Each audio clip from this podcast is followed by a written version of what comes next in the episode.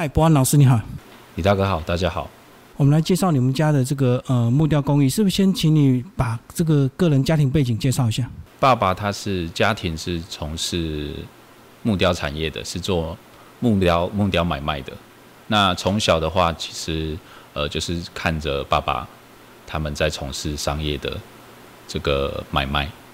那呃其实一开始也没有兴趣，因为我是参旅科毕业的。等于是说，会觉得那是家庭的家里的工作，那自己还是一直蛮向往做餐饮、做吃的这方面，所以那时候还没有想要去想要学习木雕，去做木雕。那是后来，呃，在我要去当兵前，爸爸的身体出了状况，那我在台南在台南工作做从事餐饮的时候，觉得其实餐饮也没办法去。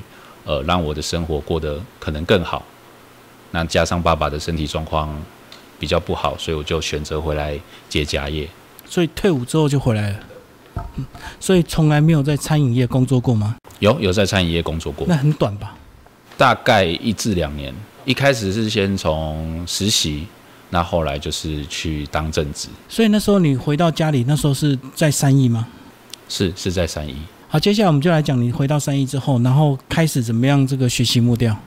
呃，一开始是因为政府的一个计划叫“名师高徒计划”，那认识到沈培哲老师，那一开始就在沈老师那边做学习。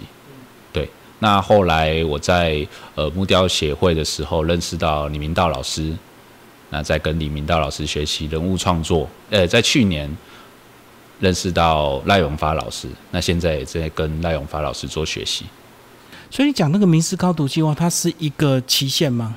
对，它是它这个计划是一年，一年一个期限。那我在沈佩哲老师那边学习了两年，所以一年一个期限，然后第二年再申请就对了。但是一年很显然不够，对不对？其实技术的东西一年是，呃，应该是说基础基础工有学习到，那当然。呃，雕刻我觉得还需要非常长的时间去学习、去研究。所以等于跟沈老师学两期之后，又跟李明道老师学。对。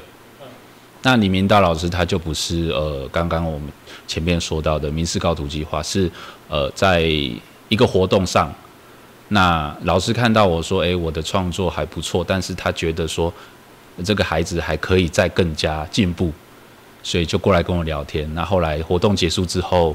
我就去拜访老师，那就因缘际会下就当老师的学徒，就学习人物创作。所以这两个老师学完之后算出师了吗？哎，我个人认为还不算出师。那后来是怎么样？一边这个学习，一边开始就创作了吗？对，就是呃边学习边创作。那也是呃成立工作室之后，开始比较密集的有在走自己的创作。所以你一开始也有接到一些所谓的这个代工吗？一开始有，应该是说，因为我们家里本来就是开店面的，那当然就接触还蛮多客源的，所以很多客人就会主动来问。对，啊，会找到你大概是哪方面？起初是从我的花鸟植物开始，那后来我跟李明道老师学习之后，开始有人物创作了，那当然也会有喜欢想要做人物创作的。客人也会过来，所以你从花鸟一直到人物都能雕，就对。对。那后来是怎么样？这个除了接代工之外，另外也有自己创作，想要再更进一步。那代工的话，当然是因为客人的需求。那自己的创作就会想要把自己的心境放在里面。可这样听起来，你好像一路算是平顺吗？目前我觉得我自己还蛮幸运的，就是遇到的老师都。对我很好，那在雕刻界也是很有名气，技术面也是不没有话说，都是非常的厉害，非常顶尖。所以，呃，对我而言，我觉得我还蛮在雕刻的路上算还蛮幸运的。但就是因为呃遇到的老师都是这么的顶尖，技术这么的好，所以在学习的过程中也是有一定程度的，还是说辛苦？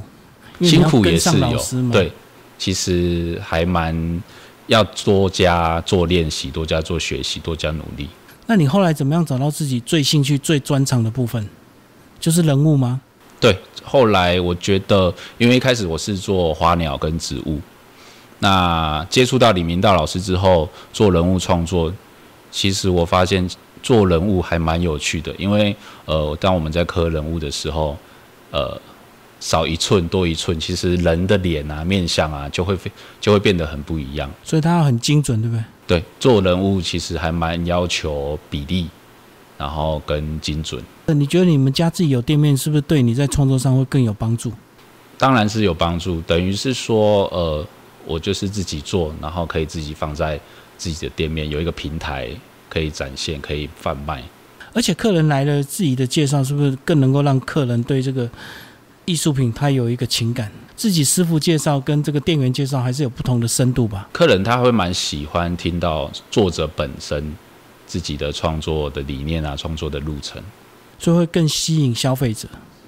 嗯嗯，你觉得你这几年这样从这个回来三亿这个整个学艺的过程，你在人生上有没有一些比较大的转折，还是就如此一路顺利吗？比较大的转折应该就是第一个就是退伍后，退伍后爸爸的身体状况变得不好，那当时当然会觉得说要赶快去把呃家里的经济状况提升扛起来啊，嗯，那再接下来就是呃我的店面。在疫情前就是开幕，呃，也不知道为什么开幕之后过了两三个月，疫情就爆发了。那那个时候大概快两年的时间，基本上是没有开放的，所以对于本身呃经济面的压力也是蛮大的。嗯，那你怎么熬过那三年？是有申请一些补助吗，或者是什么救助？呃，应该是说就是一开始其实蛮痛苦的，那后来就是转换心情。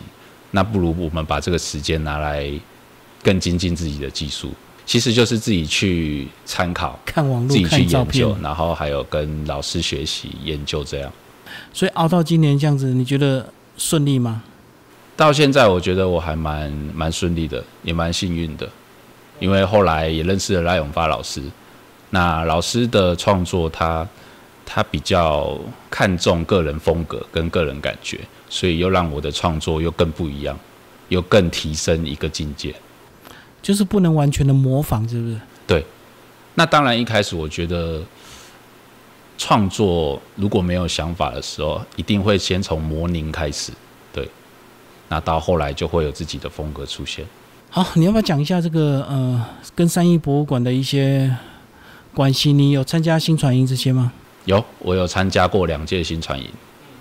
那其实我觉得我还蛮喜欢新传营这个企划，因为那时候我回来做木雕的时候，我会觉得自己是蛮孤独的，就是自己在那边敲敲打打，没有同伴，对自己创作。那呃后来进入新传影，我会觉得，哎，其实大家都有一群人一起在做木雕，那那个大家一起前进的感觉啊，一起讨论的感觉，对我而言那是一个动力。而且跟你一样都是年轻人，就对，对，就大家年纪都还蛮相近的。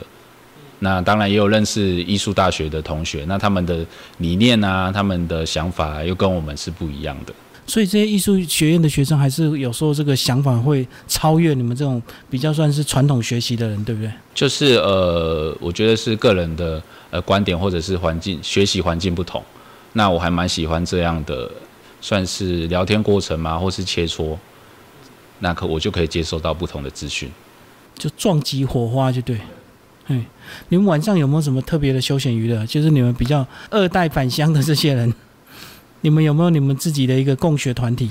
应该说，我回来三亿，三亿其实蛮淳朴的，那就是晚上休息可能就泡泡茶、聊聊天啊，或者是去找大家都在做木雕的同一辈的年轻人研究啊、聊天，或者是请教老师啊，大概晚上都是这样，互相串门子是不是？对，互相研究。最近做什么？他做什么？这样子。你有没有去研发出一些比属于你个人比较独特的技巧？目前还正在研究中，还在想。对，那当然会之后会有自己的一个一个系列出来。所以你也是有打算做一些创作型的，对不对？是，不要一直做一些这个传统的图案。传统的当然，我个人会觉得不能流失。那等于是我们这一辈是年轻辈，我们就可以结合呃传统那跟现代。